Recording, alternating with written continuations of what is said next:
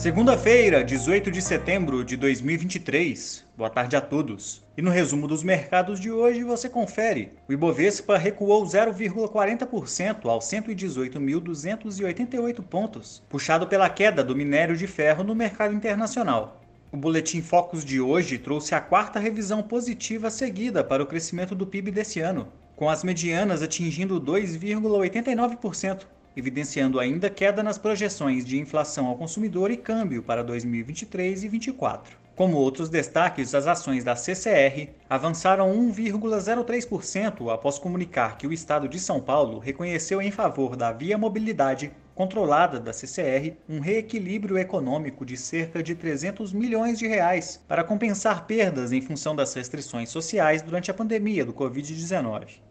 Já as ações da Telefônica Brasil subiram 1,94% após a Anatel aprovar pedido para que a companhia realize uma ou mais reduções de seu capital social em um valor máximo de 5 bilhões de reais. O dólar à vista, às 17 horas, estava cotado a R$ 4,86, em queda de 0,31%.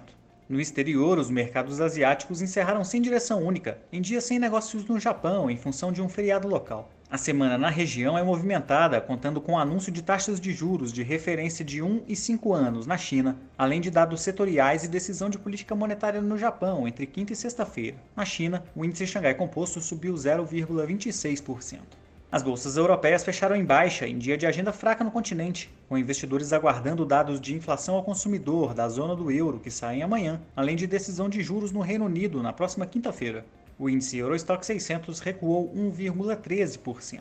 Já as bolsas americanas operaram sem grande intensidade, até invertendo sinais ao longo do dia e encerrando próximas da estabilidade, após o índice de confiança das construtoras recuar bem além do previsto no mês de setembro. No entanto, o grande destaque da semana fica a cargo da decisão de política monetária do Federal Reserve na tarde da próxima quarta-feira, com apostas majoritárias por uma pausa no aperto monetário nessa reunião da entidade. O Nasdaq teve alta de 0,01%, o S&P 500 subiu 0,07% e o Dow Jones avançou 0,02%.